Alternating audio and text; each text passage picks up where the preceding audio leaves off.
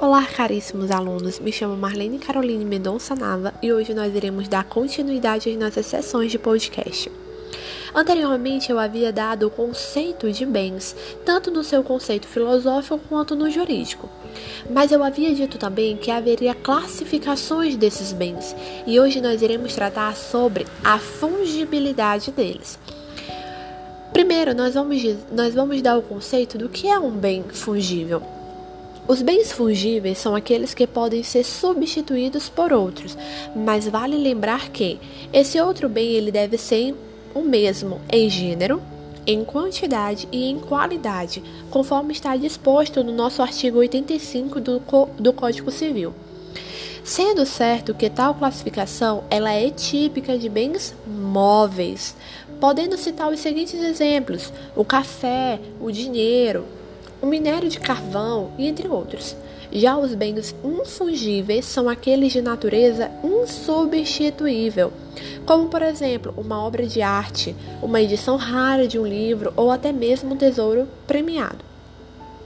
A fungibilidade de bens, de forma em geral, ela deriva da própria natureza de bens, mas não necessariamente sempre será assim. Existem ocasiões que em tal situação não se verifica necessariamente dessa forma, tendo em vista que a vontade das partes poderá sim transformar um bem fungível em um bem infungível. Vou dar um exemplo. Imagine que você vai no restaurante e que nesse restaurante está tendo um evento. E nesse restaurante, em cima da mesa dele, possui uma cesta de frutas. No final daquele evento, aquela mesma cesta de frutas deverá ser devolvidas. Não pode ser ela substituída por outra, tem que ser a mesma que estava em cima da mesa. Dessa forma, um bem que era fungível se tornou infungível. A fungibilidade ou a sua infungibilidade é predicado que resulta, em regra, da própria qualidade física ou seja, da própria natureza da coisa, mas pode advir igualmente da vontade das partes. Sendo assim, um bem que era infungível por convenção se torna fungível. Há também serviços fungíveis e infungíveis. Para Orlando Gomes, o serviço fungível é o que pode ser prestado por outra pessoa, senão aquela que foi contratada. Exemplo: você contrata um encanador para ajeitar a sua pia, mas o encanador que você contratou, especificamente aquele, não poderá comparecer. Então ele manda o colega dele para que possa executar o serviço. Para Orlando, ele classifica isso como serviço fungível, ou seja, aquele que pode ser feito por uma outra pessoa. A pessoa que era para realizar aquele trabalho pode ser substituída sem problema nenhum.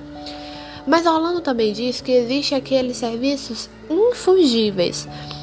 Ou seja, imagine que você agora pede para um pintor que tem uma peculiaridade única nas suas obras de artes para ele pintar um quadro para você. Só que aquele pintor ele não poderá comparecer naquele dia desejado. E aí ele manda um colega dele.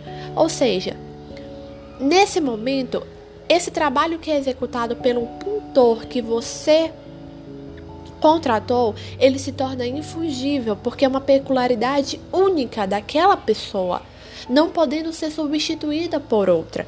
Então, dessa forma, nós temos essa classificação de acordo com Orlando Gomes.